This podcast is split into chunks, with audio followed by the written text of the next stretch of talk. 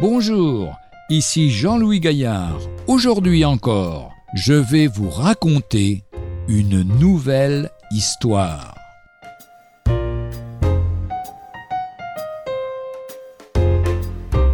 Après la bataille.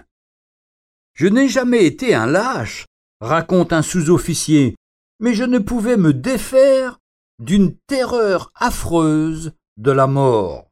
Sous le feu des grenades, j'avais devant mes hommes une attitude de fer, mais mon cœur était plein d'angoisse. Au soir d'une rude journée de combat, je m'étais couché dans une grange, à demi mort d'épuisement. Tout à coup j'entendis une voix qui venait du dehors. Quelqu'un priait. C'était un soldat mourant. Je sortis sans bruit de la grange et m'approchai. Il était étendu sur le dos, les mains jointes. Puis-je t'être utile? Merci, j'ai tout ce qu'il me faut.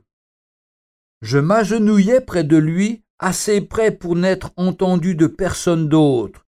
Je lui dis Pardonne-moi de troubler tes derniers moments, mais peux-tu me dire pourquoi tu n'as pas peur de la mort? Moi, elle me terrifie. Tu auras tout le secours que tu veux, répondit-il doucement. Là, dans mon sac, tu trouveras un livre, tu y trouveras Jésus-Christ. Un râle, et ce chrétien entrait dans le repos.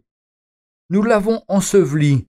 Le livre qu'il m'a donné était un Nouveau Testament. Je l'ai lu avec beaucoup d'attention. Mon âme a trouvé ce qu'elle cherchait, la paix dans la connaissance de l'amour de Dieu. J'ai rencontré Jésus, le Fils de Dieu, mort pour moi. J'ai mis ma confiance en lui.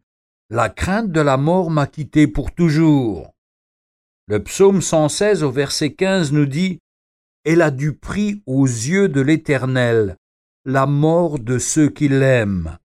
Ou encore, le livre d'Ésaïe dans le chapitre 45, versets 21 et 22, Il n'y a point d'autre Dieu que moi. Je suis le seul Dieu juste et qui sauve. Tournez-vous vers moi et vous serez sauvés. Retrouvez un jour une histoire sur www.365histoire.com.